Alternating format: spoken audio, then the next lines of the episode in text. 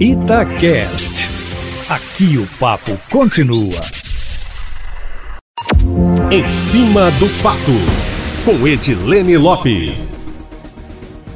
Os líderes dos blocos na Assembleia Legislativa têm até a próxima terça-feira para indicar os integrantes da CPI da CEMIG. O nome do presidente ainda não foi definido. O mais cotado é Sávio Souza Cruz, do MDB, que também é um bom nome para ser o relator, segundo os pares. O presidente, se não for ele, certamente será alguém do bloco independente, já que, como a CPI é para investigar uma estatal, a presidência não será de ninguém do bloco do governo. A oposição já tem o autor do requerimento que criou a CPI, que é o deputado professor Clayton, do PSB, que, pelo regimento, Eustáquio, como é o primeiro signatário, o primeiro a assinar o pedido para criar a comissão, não pode ser nem o presidente nem o relator, mas será o vice-presidente. O mais cotado para ser o relator é o deputado Cássio Soares, do PSD, que já é o relator da CPI dos fura-filas. Depois de escolhidos os cinco titulares e os cinco suplentes, após a terça-feira da semana que vem, será eleito oficialmente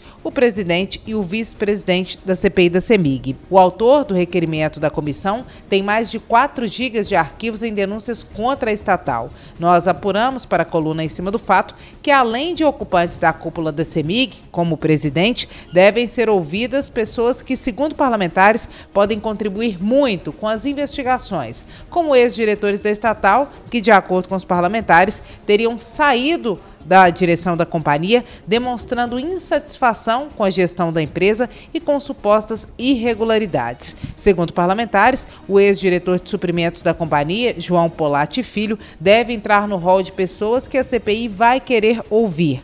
Como convidado, porque pode trazer importantes contribuições. A CPI, Eustáquio, vinha sendo tratada nos bastidores há várias semanas, mas o clima ruim entre os grupos políticos do prefeito Alexandre Calil, do PSD, e do governador Romeu Zema, do Partido Novo, que podem ser rivais na disputa pelo governo de Minas no ano que vem, teriam acelerado esse processo. Com a abertura das duas CPIs, a da Covid e a da BH Trans na Câmara Municipal de Belo Horizonte, o grupo aliado do prefeito Alexandre Calil na Assembleia também investiu pesado e resolveu tirar a CPI da CEMIG do papel. A Comissão Parlamentar de Inquérito deve investigar contratação de empresas sem licitação, redução do tamanho da CEMIG sem autorização da Constituição Estadual e uma suposta mudança do núcleo de administração de Minas para São Paulo. O líder de governo, o deputado Gustavo Valadares, do PSDB, afirmou que não há nenhum milímetro de apreensão com a CPI, porque a transparência e a seriedade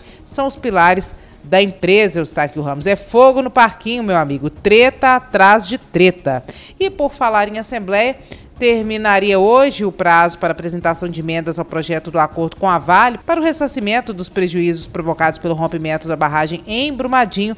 Esse prazo foi ampliado vai até domingo. O regimento da casa considera que os prazos de tramitação sempre tenham dias corridos, portanto, o prazo terminaria hoje, porque o vigésimo dia cai no domingo. Contudo, os líderes definiram aceitar excepcionalmente a apresentação de emendas no final de semana, amanhã e depois, Eustáquio. É isso. Na segunda-feira eu volto, sempre em cima do fato.